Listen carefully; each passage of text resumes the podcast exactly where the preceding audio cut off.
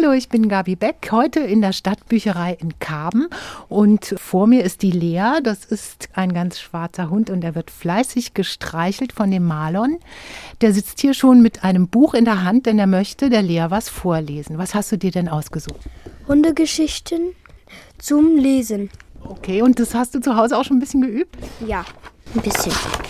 Vielleicht fängst du einfach mal an, so ein Stückchen vorzulesen. Benno und der Hühnerdieb. Schon wieder hat der Fuchs eins der Hühner gestohlen. Jetzt guck mal die Lea an, die hat sich gerade so ein bisschen umgedreht und wackelt hier mit dem Schwanz. Sie hilft mir auch immer, wenn ich was falsch mache. Da kuschelt sie sich an mich oder macht den Kopf ganze so hoch. Also die scheint wirklich super zufrieden zu sein und das wirklich zu genießen. Du streichelst ja auch die ganze Zeit und hat sich da fast auf den Rücken gelegt. Nur der Schwanz bewegt sich ein bisschen. Karin Kaiser, Sie sind ja hier die äh, Therapiehundeführerin. Was sagt uns denn die Lea mit ihrer Körpersprache? Sie freut sich total über die Kinder. Sie ist glücklich. Sie macht den Bauch hoch und das ist ja immer ein Zeichen beim Hund, dass er wirklich Vertrauen hat.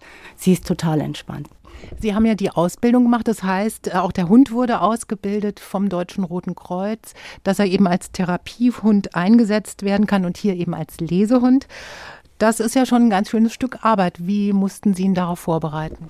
Also er darf nicht schreckhaft sein. Wenn ein Kind mal an einem Ohr zieht oder so, das darf ihm nichts ausmachen.